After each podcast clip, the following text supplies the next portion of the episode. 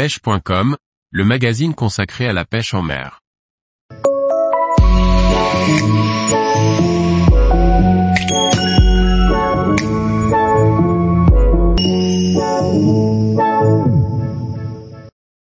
Découvrez la pêche au rubber, un leurre à pas efficace en mer. Par Antonin Perrotte Duclos. Tout comme le ténia, le baie rubber est un type leurre à pas à utiliser en vertical à la recherche des différences paridées. On peut l'utiliser uniquement sous sa forme de leurre, mais également avec des appâts pour augmenter l'efficacité. Le baie rubber est généralement en trois sections. La première est la tête, souvent colorée et très lourde, elle permet de faire descendre le montage vers le fond rapidement. Elle est parfois munie d'un trou de part et d'autre permettant de passer le fil à travers, ce qui lui permet de coulisser le long de la ligne. La deuxième partie est une jupe munie de longues lanières en silicone colorées et parfois phosphorescentes. Cette jupe donne un aspect naturel et attractif au leurre qui le fait ressembler à un petit calamar. La troisième et dernière partie est bien évidemment ce qui nous permet de capturer les poissons, les hameçons. On les retrouve généralement au nombre de deux, de tailles différentes selon les marques et les modèles. Ces hameçons sont reliés par de l'assisteline, très résistante à la traction et à l'abrasion pour limiter les casses lors des combats. Pour sublimer un baie rubber et y ajouter un attrait olfactif et gustatif, on utilise différents types d'appâts.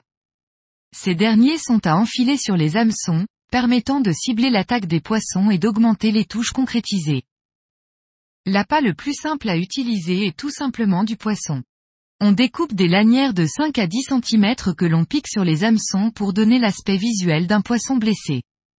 On peut utiliser différentes espèces de poissons frais, en fonction de ce que l'on parvient à capturer sur zone le jour même. Si vous êtes assez motivé pour attraper au préalable des calamars, des lanières du tube ou des tentacules vous donneront de superbes résultats. Le calamar tient très bien à l'hameçon lorsqu'il est frais et est très apprécié des différents sparidés. Crevettes et sardines sont des appâts à éviter, car leur fragilité ne permet pas d'en équiper votre baie rubber. Un leurre appât n'est pas destiné à être posé sur le fond dans l'attente d'une touche, il est important de l'animer pour lui donner plus d'attrait. Les sparidés tels que les dorades grises, les pagres ou les dentis sont très friands des phases de descente du baie rubber. La touche se passe généralement entre 2 et 10 mètres au-dessus du fond lorsque le rubber plonge tel que le ferait un calamar apeuré par un prédateur. Si les poissons sont difficiles à faire mordre dès la première descente, effectuer une remontée de 10 mètres puis retourner vers le fond offre une deuxième chance. On peut également se servir des baies rubber en pêche profonde, si le poids de la tête est suffisant, à la recherche de poissons tels que le sébaste, le limbert royal voire même un gros pagre.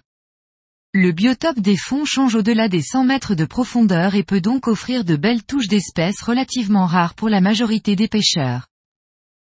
Tous les jours, retrouvez l'actualité sur le site pêche.com. Et n'oubliez pas de laisser 5 étoiles sur votre plateforme de podcast.